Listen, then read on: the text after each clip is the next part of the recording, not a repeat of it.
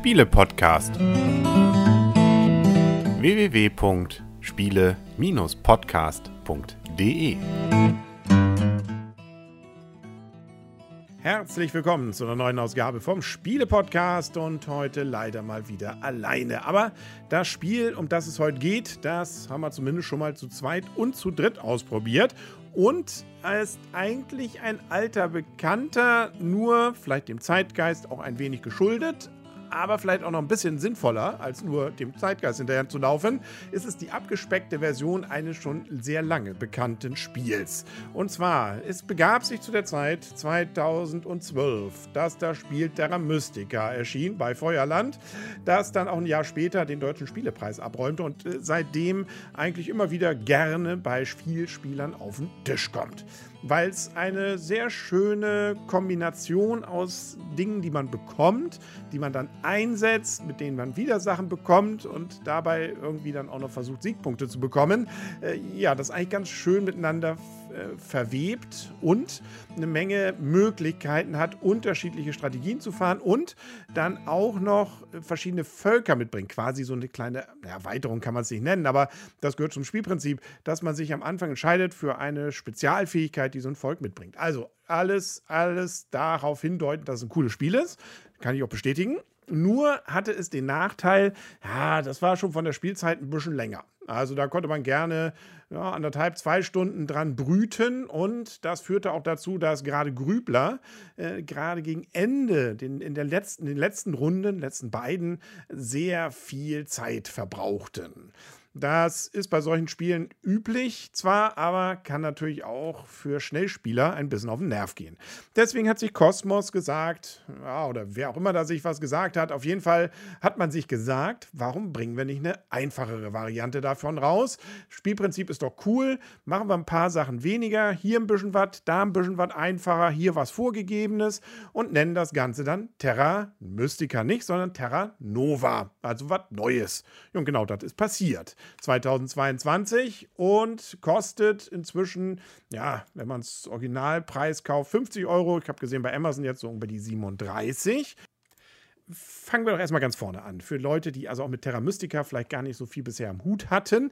Was ist es denn? Also, wir haben vor uns, das ist das Prägende, eine Landschaft. Die besteht aus ganz vielen Feldern, die unterschiedlich gestaltet sind. Wenn man von weiter weg guckt, könnte man sagen, verschiedenfarbig. Wenn man näher guckt, sieht man, dass es auch tatsächlich unterschiedliche Landschaftstypen sind. Also Flusstype oder Wüste oder Wald und so weiter und so fort. Und wir haben jeder von den Spielern ein Volk, das wir repräsentieren. Da kann man sich am Anfang dann eins aussuchen oder man lässt sich einfach eins zulosen. Das hat ein, zwei Sonderfähigkeiten und kann bei bestimmten Ausbaustufen unterschiedliche Reaktionen herausführen. Und insbesondere sind sie zu einem Landschaftstyp besonders äh, zugeneigt. Das heißt, wenn Sie da bauen, müssen Sie dafür nicht extra noch irgendwas umgraben. Wenn Sie an Gegenden bauen wollen, die nicht Ihrem Landschaftstyp äh, entsprechen, ja, da muss man dann ein bisschen was aufwenden. Und zwar Geld oder Macht. Um das jetzt hier als Regelwiedergabe äh, irgendwie darzustellen, kann man es vielleicht ganz grob zusammenfassen. Wir haben Einkommen, Zwei Arten davon gibt es, Geld und Macht. Das können wir dann in ganz vielen verschiedenen Aktionen einsetzen in jeder Runde. Und wenn wir damit fertig sind, dann passen wir, kriegen dann wieder Einnahmen, können diese Einnahmen wieder einsetzen und so weiter. Das machen wir fünf Runden lang und am Ende gewinnt der, der die meisten Siegpunkte hat. Also eigentlich ein sehr einfaches Spiel. Und da gibt es natürlich, sonst wäre es wahrscheinlich auch nicht Deutscher Spielepreis Terra Mystica. Und jetzt bei diesem Spiel, dass da man sagen würde, hm, da, das reicht ja nicht dafür, um hier Preise einzuheimsen. Nee, da sind nämlich eine ganze Reihe interessante Ideen drin. Ja, so neu kann man sie jetzt nicht mehr nennen, sind jetzt schon zehn Jahre alt, aber insbesondere die Macht, die macht das hier ganz interessant, weil die kriegt man nicht einfach und gibt sie aus, sondern die muss sich entwickeln. Quasi wie im Leben. Das heißt also, wenn man durch irgendwelche Funktionen Macht bekommt, dann bekommt man sie erstmal äh, in so einer Schale. Das ist Schale 3. Die muss dann hochwandern, Schale 2. Und erst wenn sie in der obersten Schale ist, dann kann man sie auch wieder einsetzen. Ist sie eingesetzt, wandert sie wieder in die unterste Schale, muss erst wieder entwickelt werden. Also das Zeug ist in der Regel eher Mangelware. Geld ist auch Mangelware. Also oftmals wird man gar nicht so viele Möglichkeiten haben. Und welche Möglichkeiten haben wir? Ja, so Klassiker eben. Ne? Wir können bauen. Damit wir bauen können, müssen wir Grund und Boden haben, der unserem, äh, unserer Art des Bodens entspricht. Einige Felder davon gibt es schon, die sind aber leider nicht alle nebeneinander. Wir wollen aber gerne nebeneinander bauen, um damit dann mehr Punkte zu kriegen und mehr Funktionen, weil wir dann nämlich äh, weitere größere Gebäude mit Städten dann auch zusammenbringen können. Ja, und das, äh, dieses umbauen zu können, das ist auch eine der interessanten neuen Funktionen, also nicht neu, war bei Terra Mystica schon, muss man diese Gegenden umändern. Daher auch dieser Name Terraforming. Äh, das wäre Terraforming Mars, aber dies äh, hat so ein bisschen die, dieses, diese Idee, dass man diese Gegenden eben ändert, ein Plättchen drauflegt in einer eigenen Art. Und äh, da gibt es welche, die kann man relativ einfach umändern und welche, die kann man etwas schwieriger umändern. Und bei Terra Mystica war es ursprünglich noch so, da gab es auch eine drei dritte, noch schwierigere Gegend, die man umändern konnte. Ja, das haben sie jetzt hier vereinfacht zum Beispiel. Ja, da muss man Geld einsetzen oder kann man mit Macht zum Beispiel machen. Es gibt Schifffahrt. Da gibt es immer mal wieder Wasser, um dann da auch mal andere Gegenden zu erreichen, um damit gegebenenfalls nachher Sonderpunkte zu bekommen, kann man Schiffe zum Beispiel losschicken, muss dafür aber was bezahlen. Dann gibt es die sogenannten Machtaktionen, mit denen man eben mit der Macht was machen kann. Die kann leider immer nur einer von den Spielern nutzen. Jede Runde, danach ist sie verbraucht. Da kann man sich zum Beispiel Geld holen oder eben mal etwas günstiger mit der Schaufel zu, zu gelangen, um da seine Gegenden umzubauen. Man kann Brücken bauen. Äh, man hat Sonderaktionen, weil man sich immer so am Anfang Plättchen nimmt, äh, die dann einem Einkommen bringen.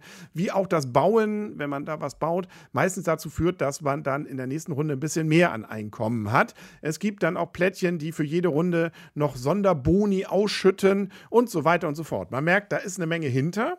Aber es ist auch eine Menge wenig, naja, man merkt es erst gar nicht, aber mit, wenn man es dann wieder Terra Mystica spielt, merkt man schon, da sind schon ein paar Sachen anders. Also mit der Macht ist ein bisschen flüssiger geworden. Äh, ich sagte ja schon, man hat jetzt eine Stufe der Terraforming-Aktionen reduziert. Ähm, es, sind diese Machtaktionen, haben sie ein bisschen reduziert, damit man sie ein bisschen übersichtlicher hat.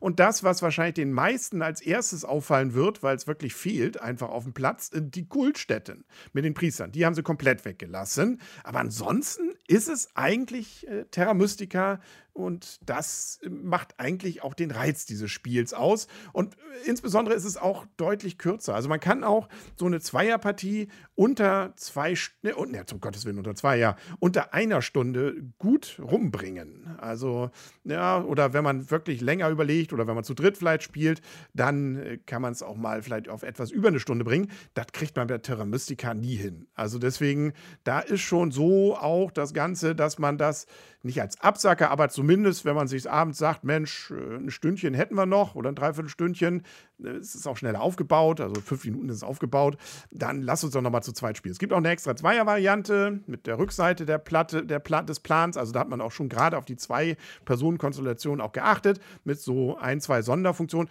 Zum Glück aber nicht einen virtuellen dritten Mitspieler. Ähm, da kommt zwar äh, mehr Begegnungen dazu, aber nach einem festen Schema, ohne dass man da jetzt einen Dirk oder so die, sich bedienen muss, den man da noch mitschleppt, sondern das äh, funktioniert eigentlich ganz gut. Man muss es noch nicht mal mit dieser Sonderfunktion machen. Es geht auch sogar ganz gut nur zu zweit, aber dann kommt man sich nicht so gut ins Gehege, weil das ins Gehege kommen auch noch so eine spannende Sache ist. Man bekommt für Nachbarschaft ein paar Boni, wenn in der Nachbarschaft jemand baut. Andererseits kann man auch jemanden zubauen, sodass er sich überlegen muss, wo will ich denn jetzt mit meiner Stadt hin, bis die mal vollständig ist. Hm, ja, das sind so die Probleme bei Terra Nova. Wenn man mit mehr Spielern spielt, dann erhöht sich doch natürlich schon die Spielzeit ein wenig. Ja, es, es, bleibt, auch wenn die Regeln etwas einfacher sind, an einigen Stellen auch die Möglichkeit zu grübeln. Also wer da Leute hat, die dem ein wenig zugeneigt sind, die wissen dann auch, ja, das Spiel könnte dann doch mal ein bisschen länger als eine Stunde dauern.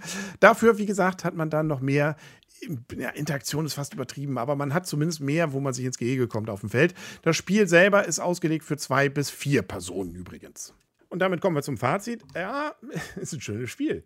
Also zumindest äh, ist es ein Spiel für Leute, die gerne ja, so Worker Placement mit Mangel an Sachen versuchen, irgendwas einzusetzen und es dann auch in einer etwas einfacheren Variante tatsächlich als Terra Mystica, ohne dass man den Spielreiz von Terra Mystica wirklich verliert. Also auch mit den Völkern, die sind wieder sehr schön unterschiedlich ausgestaltet. Also, nö, das ist, äh, und, ich mag es gerne, wenn man lieber etwas kürzer hat, die Spielzeit, dann kommt man auch eher nochmal auf die Idee, das zu machen, kurz vorm, also relativ kurz vorm zu Bett gehen. Also ist es vielleicht sogar etwas für Leute, die Terra Mystica haben. Vielleicht sollten sie es zumindest mal ausprobieren. Kann natürlich auch sein, wenn man beinharter Terra Mystica-Fan ist, dass man sagt, nee, das ist dann ja wirklich hier nur so die seichte Samstagabendunterhaltung. Das äh, reicht mir nicht, dann ist auch okay. Das, für mich war es, ich bin eher der einfach gestrickte, was solche Spiele angeht und mag es lieber etwas schneller, etwas fluffiger und ähm, deswegen ist Terra Nova für mich sogar das bessere Spiel von denen. Und ja, das war's. So gesehen Mal gucken, ob das in irgendwelchen Formen auf irgendwelchen Auswahllisten dann landet. Spiel des Jahres. Hm. Also es ist natürlich trotzdem würde es natürlich zum eher ähm, Kennerspiel. Also das ist auf jeden Fall kein normales Spiel des Jahres. Also die Regeln sind dann natürlich schon etwas komplexer. Aber ja, ist, wenn man es weiß, dann läuft's. das wie so schön im Leben. Jo, das war's dann auch. Das lief auch hier wieder mit diesem Podcast für heute allein. Aber vielleicht haben wir ja demnächst wieder mehr Leute am Tisch. Lassen wir uns überraschen. Bis dahin alles Gute und bis bald. Tschüss.